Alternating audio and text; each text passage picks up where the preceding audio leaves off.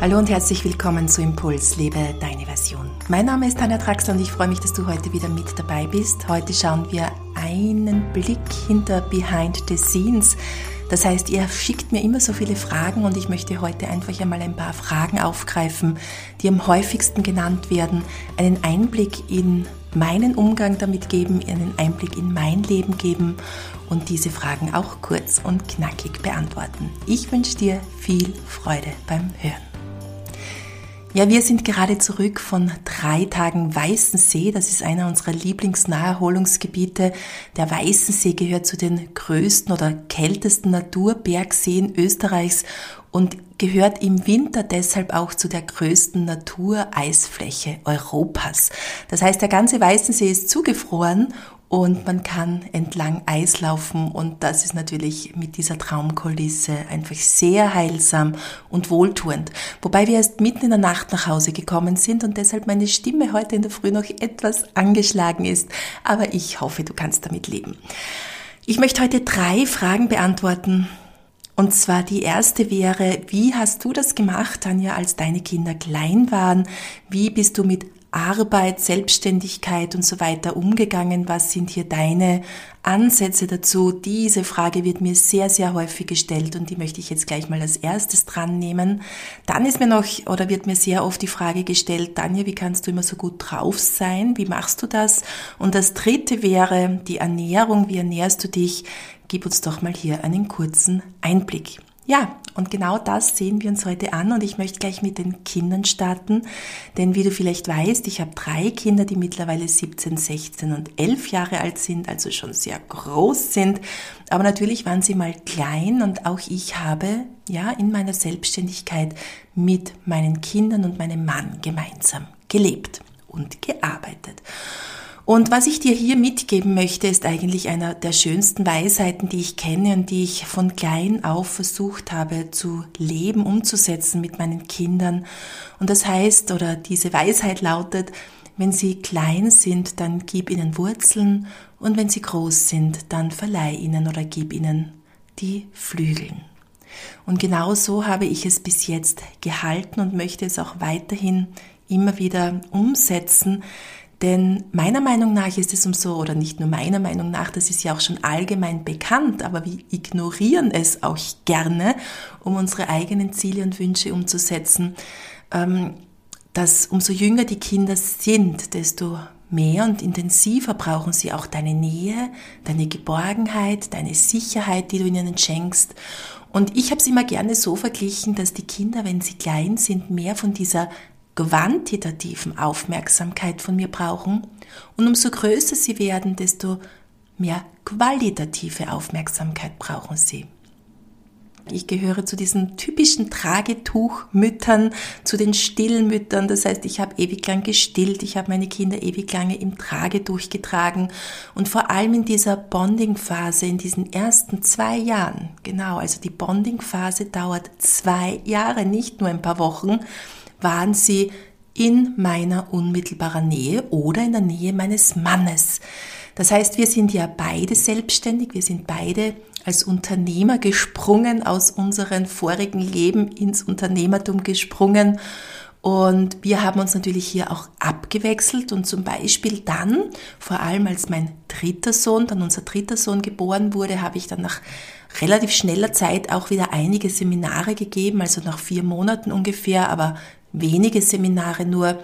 Da ist dann mein Mann mitgefahren, hat meinen oder unseren Sohn versorgt und ich bin dann immer in den Pausen raus, habe gestillt und so weiter.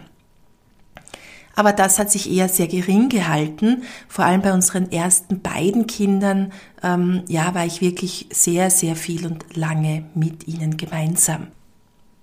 Unsere drei Kinder sind auch zu Hause zur Welt gekommen. Das heißt, es waren Hausgeburten. Besser gesagt, unsere erste Tochter ist in einem Geburtshaus zur Welt gekommen und unsere beiden Söhne dann zu Hause im Wohnzimmer oder auch im Schlafzimmer. Also der erste im Wohnzimmer, der zweite im Schlafzimmer. Und für uns, ja, war es einfach ganz normal, dass dann in der ersten Zeit wenig Besuch nach Hause gekommen ist, in der ersten Woche eigentlich niemand. Und dass ich sehr lange, bis zu zwei Wochen, nur im Bett verbracht habe, mit den Kindern gestillt habe, gekuschelt habe und auch mich dadurch sehr, sehr gut wieder erholt habe, ja. Wir wissen ja, dass die Geburt natürlich ein Kuchenstück, also man sagt ja auch, jede Geburt schneidet ein Kuchenstück von der Frau heraus aus ihrer Nierenkraft. Ja, in der DCM sagen wir ja, die Geburt verlangt von unserer Nierenkraft als Frau sehr viel auch ab. Deshalb gibt's ja dann in, äh, in alten Völkern oder in Indien, wenn es traditionell noch gelebt wird, zum Beispiel auch wochenlang nur Hühnersuppe für die Frau, Massagen für die Frau und die Frau wird wirklich in den ersten Wochen auch geschont, weil dieses Kuchenstück entnommen wurde und hier auch einfach wieder aufgefüllt werden muss. Wir Frauen können nicht so tun, als wäre nichts gewesen. Nein, wir haben ein Kind entbunden und das hat viel von uns auch abverlangt. Manchen Frauen mehr, manchen weniger, je nachdem, wie die Schwangerschaft und die Geburt auch verlaufen ist. Aber das muss wieder aufgefüllt werden und wir brauchen hier auch Zeit. Meiner Meinung nach ist es nicht angesagt, schon am dritten Tag wieder einen Berggipfel zu besteigen, weil wir vielleicht die Auswirkungen davon nicht unmittelbar erleben, aber vielleicht ein, zwei, drei, vier, fünf, sechs, sieben, acht Jahre danach, wenn dann plötzlich das Burnout kommt oder wenn dann plötzlich, ja, Tiefs kommen im Leben, die wir oft nicht mehr oder wo wir oft nicht mehr wissen, ja, woher kommen die denn eigentlich, ja? Somit denke ich, es ist eine unglaublich wichtige Zeit, dass sich die Frau auch nach der Geburt Zeit lässt, sich wieder zu erholen, dass sie auch verwöhnt und gestärkt und äh, in Geborgenheit gewogen wird, so dass sie sich um ihre wichtigste Aufgabe kümmern kann in diesem Moment und das ist ihr Baby. Das heißt, auch der Mann ist da, um ihr den Rücken zu stärken. Das wäre natürlich die, die Idealform. Ja, und dann haben unsere älteren Kinder tatsächlich keinen Kindergarten besucht. das mag jetzt vielleicht manche verwundern. Ähm, ich bin ja hier sehr alternativ, auch gerne unterwegs, bin ja auch äh, ursprünglich Montessori-Pädagogin und wir haben hier auch eine eigene ähm, Zusammenkunft gegründet, eine eigene ähm, Institution, das hat damals Libelle geheißen. Wir waren einige Elternpaare, die sich zusammengeschlossen haben und haben eine einen Kindergarten und eine Schule gegründet auf alternativen Lernmethoden. Und das haben meine älteren Kinder dann auch besucht. Jedoch ist es sich leider nicht finanziell ausgegangen, damals diese Institution weiterzuführen. Und somit haben meine Kinder dann mit sechs Jahren in eine öffentliche oder in eine private, aber hm, öffentlich organisierte, also nicht von uns persönlich organisierte hm, Montessori-Schule gewechselt. Auch meine Eltern haben mich hier wunderbar unterstützt und ich lebe ja mit meinem Mann gemeinsam in einem Mehrgenerationenhaus. Das heißt, auch die Oma ist im Haus und hat sich hier auch immer wieder gut um die Kinder zwischendurch gekümmert. Erst mein jüngster Sohn ist dann in den Kindergarten auch gegangen, da war er aber schon viereinhalb Jahre alt. Ja, und so halte ich es eben gerne mit diesen die mit, dieser, mit diesem Ansatz, dass Kinder umso jünger sie sind, desto mehr quantitative Aufmerksamkeit brauchen sie. Umso älter sie werden, desto mehr wichtig ist die qualitative Aufmerksamkeit. Was meine ich jetzt definitiv nochmal damit? Umso jünger sie sind, desto mehr brauchen sie dich, brauchen sie die Eltern, brauchen sie die nahen Bezugspersonen, brauchen sie das Gefühl, es ist einfach jemand da. Das heißt, sie brauchen nicht immerfort ein Gulli-Gulli oder ein Schatzi, wie geht's dir und was brauchst du und ein Helikopterwesen rund um sich, sondern sie brauchen einfach jemanden, der da ist. Der da ist, natürlich, wenn sie traurig sind, wenn sie einen Wutanfall haben, der sie dann gut auch durch diese Phase begleitet. Aber ansonsten ist jemand einfach da und ich kann mich in diesem Umfeld, wo ich gut wo jemand da ist, wo ich jemanden spüre, wo ich die Stimme von Mama oder Papa höre, wo ich getragen werde, wie auch immer das dann aussieht, je nachdem wie alt das Kind ist, kann es sich in diesem Umfeld frei entwickeln. Ja, Kinder brauchen nicht die ständige Aufmerksamkeit, wenn sie da sind. Es geht mehr um diese quantitative Aufmerksamkeit, eben auch in der Nacht, die Mama und den Papa zu spüren. Wir haben immer ein riesengroßes Familienbett gehabt, in dem wir ja gemeinsam bis in alle Ewigkeiten geschlafen haben. Irgendwann haben dann die Kinder mit fünf, sechs Jahren ihre Sachen gepackt von selbst und haben gesagt, so, jetzt gehe ich in mein Zimmer und haben uns dann nur mehr ab und zu in der Nacht auch besucht. Das ist von Kind zu Kind sehr, sehr unterschiedlich, je nach Charakter und nach dem, was das Kind in dieses Leben auch mitnimmt an Charaktereigenschaften. Aber ähm, umso älter dann das Kind wird, desto weniger wird ja auch dann die Zeit, mit dem, in der ich mit dem Kind gemeinsam bin. Ja, es kommt dann die Schule und natürlich dann die Pubertät und die Kinder ziehen sich mehr in ihren eigenen Freundeskreis, in ihre Peer Groups zurück oder in ihr Zimmer oder sind auch gerne alleine unterwegs. Und genau hier wird die qualitative Zeit dann so wichtig. Das heißt, wenn ich dann Zeit verbringe mit meinem Kind, dann braucht es noch mehr die absolute Aufmerksamkeit von mir. Das beginnt dann schleichend immer mehr, zum Beispiel ab ungefähr drei, vier Jahren, fünf, sechs Jahren mit Schulbeginn, wenn diese erste ähm, dieser erste Siemer-Schritt auch vollzogen ist. Die ersten sieben Jahre gehören ja dem Wurzelchakra. Die ersten sieben Jahre werden hier der Familie vor allem zugeordnet. Und mit dem ersten Jahr siebt, wenn dieses abgeschlossen ist, dann geht's eigentlich auch in die Grundschule. Wenn der Zahnwechsel eintritt, das heißt ja auch so schön, wackeln die Zähne, wackelt die Seele. Da baut sich dann auch der ganze Körper um. Das Kind streckt sich in seinem Körperbau und hier nach diesen ersten sieben Jahren ist dann das erste Mal so richtig von der Entwicklung des Kindes her Zeit, dass es nach draußen geht, dass es in die Schule geht, dass es andere Freunde trifft, dass es hier offen ist für Freundschaften und dann wird immer wichtiger die qualitative Zeit. Das heißt, ich beobachte das Kind, wann kommt, es, wann braucht es etwas von mir und dann bekommt es noch verstärkt meine Aufmerksamkeit, weil ich weiß, es geht dann wieder gerne seine eigenen Wege. Ja, beobachte hier dein Kind auch einfach, was braucht dein Kind vermehrt? Braucht es einfach dein Beisein, dein Dasein und möchte es einfach nur spielen, wenn sie jung sind, neben malen, ein Hörbuch hören oder was auch immer? Und reicht es, wenn du einfach in der Nähe bist oder braucht es wirklich deine Aufmerksamkeit? Auch schon als junges Kind natürlich braucht es das immer wieder, wenn es sich verletzt hat, wenn es Bedürfnisse hat, wenn es eine Frage hat und so weiter.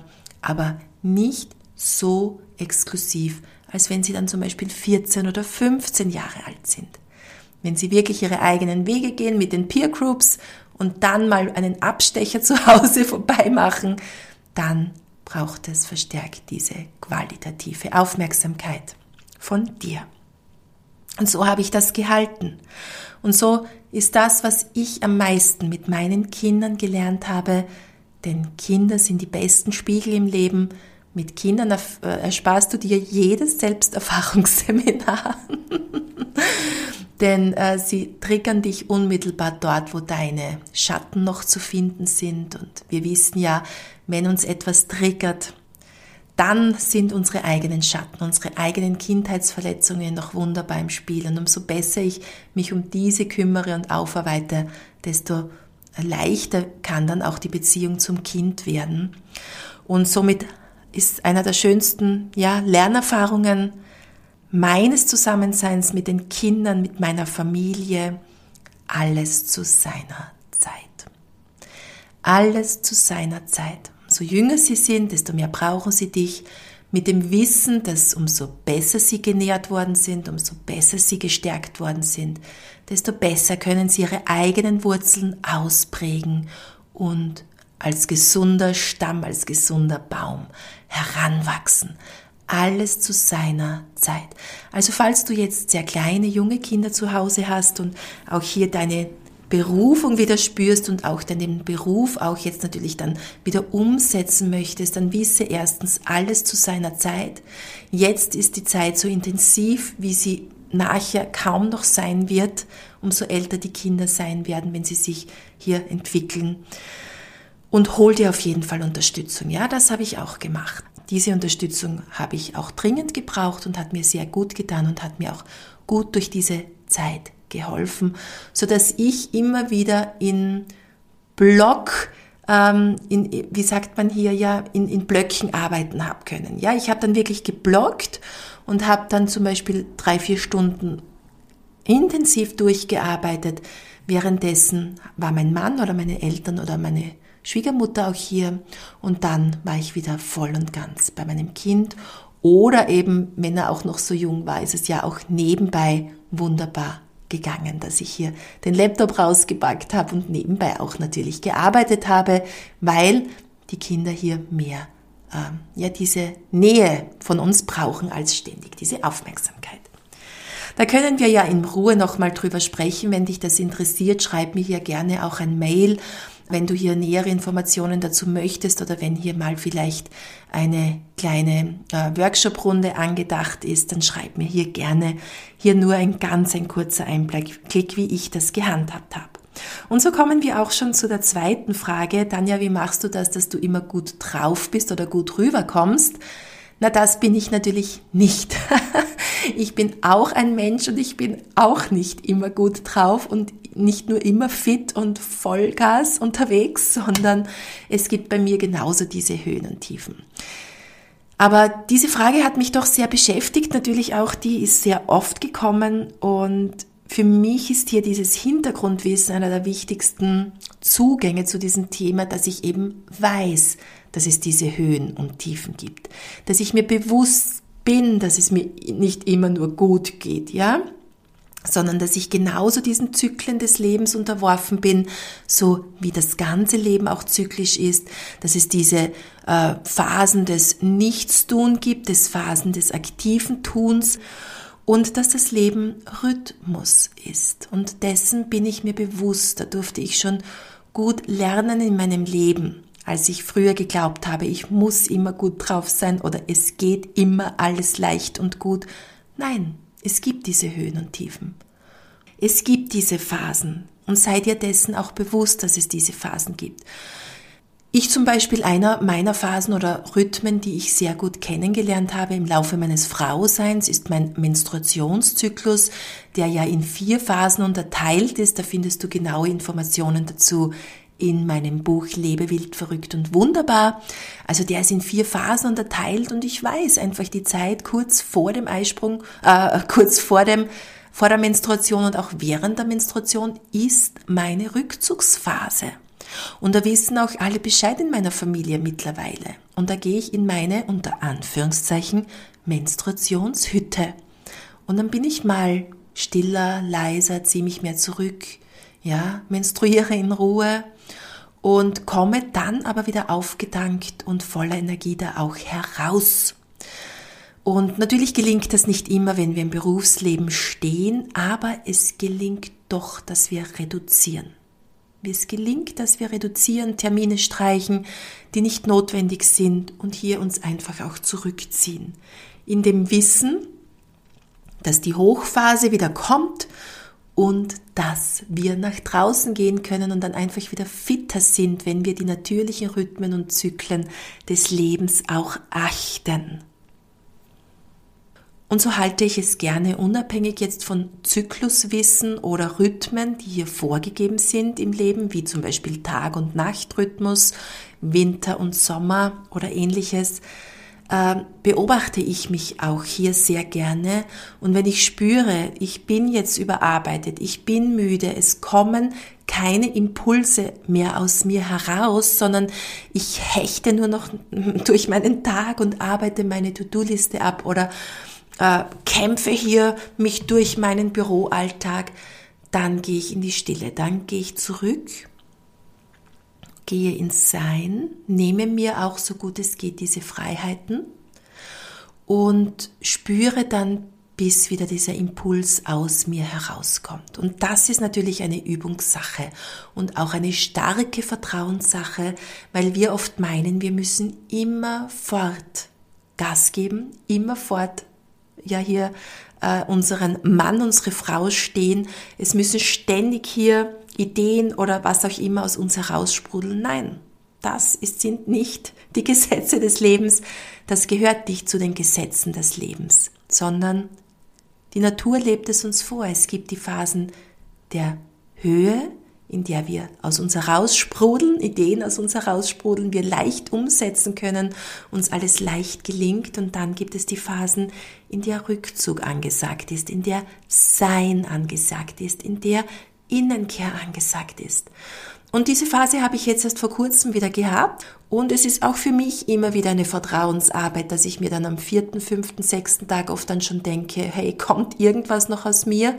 Mag ich noch äh, ins Büro gehen und irgendwas machen oder ist das jetzt definitiv vorbei ja, mit meinen Ideen oder mit meinen Impulsen oder mit meiner Leichtigkeit, mit meiner Freude an der Arbeit? Aber es kommt wieder.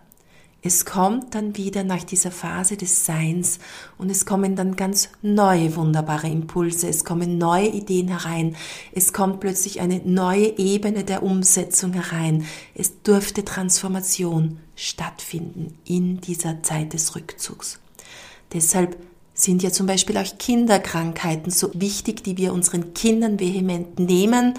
Kinderkrankheiten sind zum Beispiel wichtig, damit sich das Kind eben diese Auszeit gönnen kann. Auch die Mama meistens dann, dass sich auch die Mama diese Auszeit gönnt und mal einfach beim Kind ist, diese Geborgenheit schenken kann, diese Präsenz schenken kann und äh, das Kind dann immer nach einer Kinderkrankheit transformiert wieder herauskommt.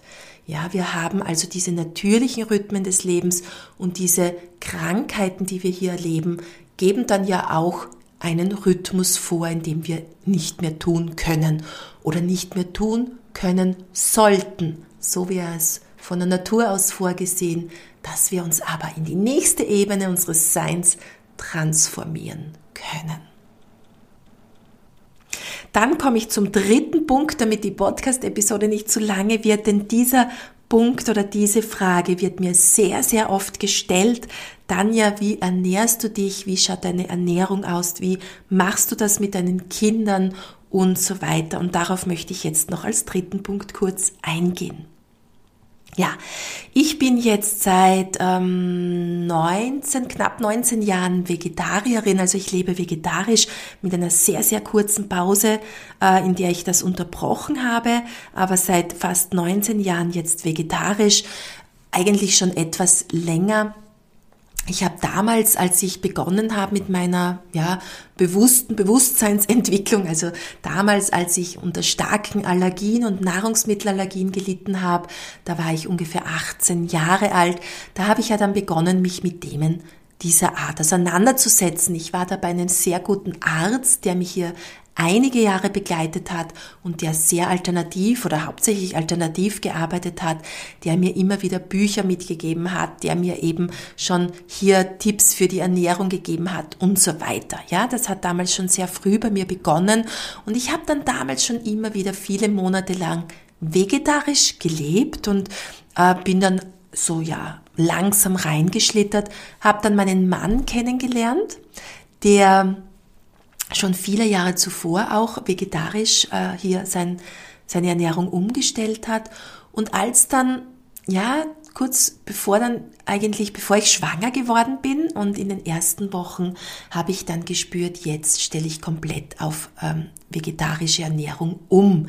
Und heute sage ich oft zu meiner Tochter, die bis jetzt Vegetarierin ist, leidenschaftliche Vegetarierin, äh, dass sie ein ausschlaggebender Impuls dafür war und dass sie mit ihrer ja, feinen Seele, die sie hier auf diese Erde mitgebracht hat oder in der sie sich hier auch verkörpert auf dieser in diesem Erdenleben, dass sie hier diesen Impuls auch nochmal in mich gepflanzt hat, hier vegetarisch zu leben, denn es ist mir plötzlich ganz leicht gefallen. Es war kein einziger Gedanke mehr da, irgendwie äh, nicht vegetarisch zu leben oder Fleisch zu essen. Also hier war dieser Impuls stark da und das war ja damals noch nicht so leicht als heute, muss man ja sagen. Ja, fast 20 Jahre, mein Mann und ich waren ihr ja Unikate. Und mein Mann hat es zum Beispiel so gehalten, der war ja früher in seinem früheren Leben auch Skilehrer gerne und war viel auf Skihütten unterwegs. Und das war ja nicht leicht hier vegetarische Kost zu bekommen auf einer Skihütte und hat sich hier auch müssen vielen äh, Diskussionen aussetzen. Mein Mann und er hat zum Beispiel dann immer gesagt, einfach um die vielen Diskussionen zu umgehen, ja, sein Arzt hat ihm verschrieben, kein Fleisch zu essen. Und das war so sein, ja, seine Ausrede mehr oder weniger, weil er ständig sonst mit seinen Skilehrerkollegen oder auch den Skihüttenbesitzern in einer Diskussion verfangen gewesen wäre. Und so ist er dann auch oft gut durch diese Zeit gekommen, ohne hier ständig auf Kontra zu gehen. Aber da hat sich ja Gott sei Dank ganz viel geändert, ja. Ich habe mich auch noch vielen Diskussionen aussetzen müssen, dass wir unsere Kinder, unsere drei Kinder zum Beispiel vegetarisch erzogen haben und habe hier auch alles Mögliche gehört von Ärzten, von meinen Eltern auch, dass sich das Gehirn nicht entwickeln kann, zum Beispiel wenn die Kinder vegetarisch leben und so weiter. Also hier ähm, ja, haben wir sehr spannende Dinge erlebt, die ich dir vielleicht mal ein anderes Mal erzähle. Aber wenn ich jetzt nochmal hier zurückkomme zum meinem Arzt, der hier mich schon gut eingeführt hat mit 18 Jahren und ich hier sehr viel lernen durfte. Hier hat zum Beispiel auch meine Meditationspraxis begonnen. Damals hat mir dieser Arzt noch selbst kopierte Kassetten mitgegeben. Ja, da hat es noch Kassettenrekorder gegeben und er hat mir immer einen Stoß Kassetten mitgegeben, mit denen ich begonnen habe zu meditieren. Das war übrigens Rüdiger Dahlke, mit dem ich zu meditieren begonnen habe und der zu meinen längsten Begleitern und Lehrern hier auf dieser Erde gehört. Ich werde jetzt auch wieder nach einiger Zeit, Gott sei Dank, endlich wieder zu einer Fastenwoche fahren, zu Rüdiger Dahlke im April, ja. Also ich habe früher sehr oft gefastet und jetzt in den letzten Jahren habe ich gemerkt, ich schaff's mit den Kindern nur bedingt zu fasten, äh, weil hier dieser Alltag mich einfach so vereinnimmt und meine Kinder mich natürlich auch vereinnahmt haben in den letzten Jahren. Und jetzt beginne ich heuer wieder zum ersten Mal mit einer Fastenwoche bei eben Rüdiger Dahlke, der Fastenarzt schlechthin, der Pionier dieser Fastenmethoden auch und freue mich jetzt schon unglaublich drauf, darauf. Ich werde dich dann auch gerne auf Instagram mitnehmen zu dieser Fastenwoche, wie es mir geht und was ich hier wieder an Impulsen für dich mitnehmen kann. Ja, und so habe ich mich viele Jahre vor allem zu Beginn mit meinen Kindern intensiv auch mit dem Thema Ernährung auseinandergesetzt. Ich habe natürlich nicht nur, wir haben nicht nur vegetarisch gelebt, du kannst ja auch vegetarisch leben mit Cola und Chips den ganzen Tag, ja, ist auch vegetarisch. Nein, ich habe mich schon intensivst damit auseinandergesetzt und hier musste ich auch immer wieder aufpassen, dass es nicht zu intensiv wird, ja, dass diese Lockerheit auch in der Familie bleibt. Da muss ich auch zugeben, da bin ich manchmal auch reingekippt. Und es war dann zwischendurch auch etwas verkrampft vielleicht, ja, als junge Mutter, wenn ich dann gemerkt habe, hier kommen so viele andere Einflüsse auf meine Kinder zu, ja. Ähm, das Thema Zucker natürlich dann früher oder später, da musste ich schon stark an mir arbeiten, um hier immer wieder diese Lockerheit auch reinzubringen. Und das gelingt mir jetzt seit vielen Jahren sehr, sehr gut, ja, dass wir hier nicht ständig zum Beispiel uns mit dem Thema Ernährung auseinandersetzen oder ähnliches. Ich habe aber auch schon sehr, sehr früh Supplemente, also Nahrungsmittelergänzungen immer in den Alltag, in unser Familienleben in meine persönliche Ernährung integriert. Das ist sehr wichtig, auch wenn wir hier vegetarisch oder teilweise auch vegan gelebt haben. Und zum Beispiel Vitamin B gehört zu unseren Begleitern, Vitamin D über den Sommer, über die Sommermonate, ähm, Magnesium, Zink immer wieder, auch immer wieder mal Phasen von Selen oder Eisen wir machen hier oder ich vor allem mache hier auch immer wieder gerne eine Blutabnahme von Zeit zu Zeit. Auch jetzt mit den pubertierenden Kindern mache ich Blutabnahmen einmal im Jahr zum Beispiel, um hier einfach den Vitaminstatus abzuchecken und dann auch zu schauen, wo braucht es einfach auch Unterstützung von den Nahrungsmittelergänzungen her. Und ich habe hier immer wieder mit vielen unterschiedlichen Nahrungsmittelergänzungen gearbeitet. Seit einem gut einem Jahr habe ich jetzt hier Inner Nature für mich entdeckt und bin mehr als begeistert von Inner Nature.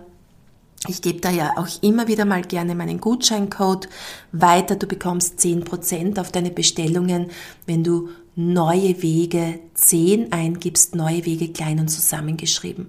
Und ich empfehle wirklich nur Firmen weiter, die ich voll und ganz mit jeder Zelle meines Körpers weiterempfehlen kann.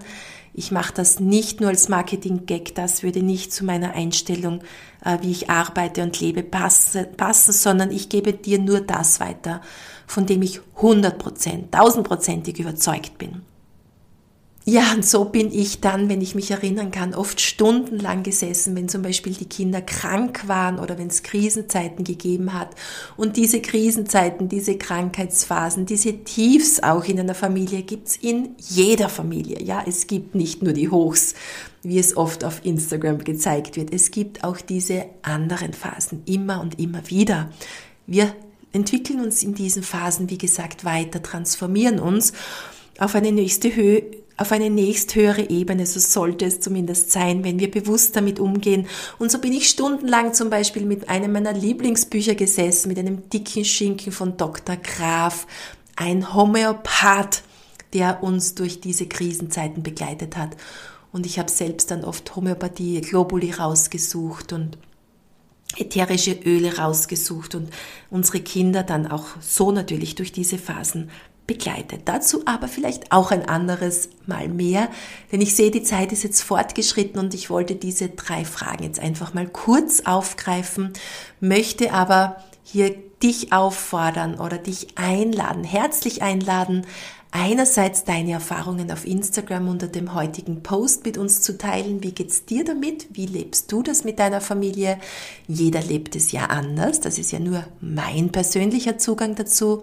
Und zweitens möchte ich dich einladen, dass du mir auch Fragen stellst, was interessiert dich jetzt vielleicht vor allem im Zusammenhang mit dieser Podcast-Episode, was hat dich hier beschäftigt, berührt oder was ist offen geblieben oder schicke mir gerne andere Fragen, so dass wir von Zeit zu Zeit hinter die Kulissen blicken können und ich hier aus dem Nähkästchen, aus meinem persönlichen Nähkästchen plaudern kann. Jetzt aber wünsche ich dir einen wunder wunderschönen Tag und freue mich, wenn wir uns in zwei Wochen wieder hören.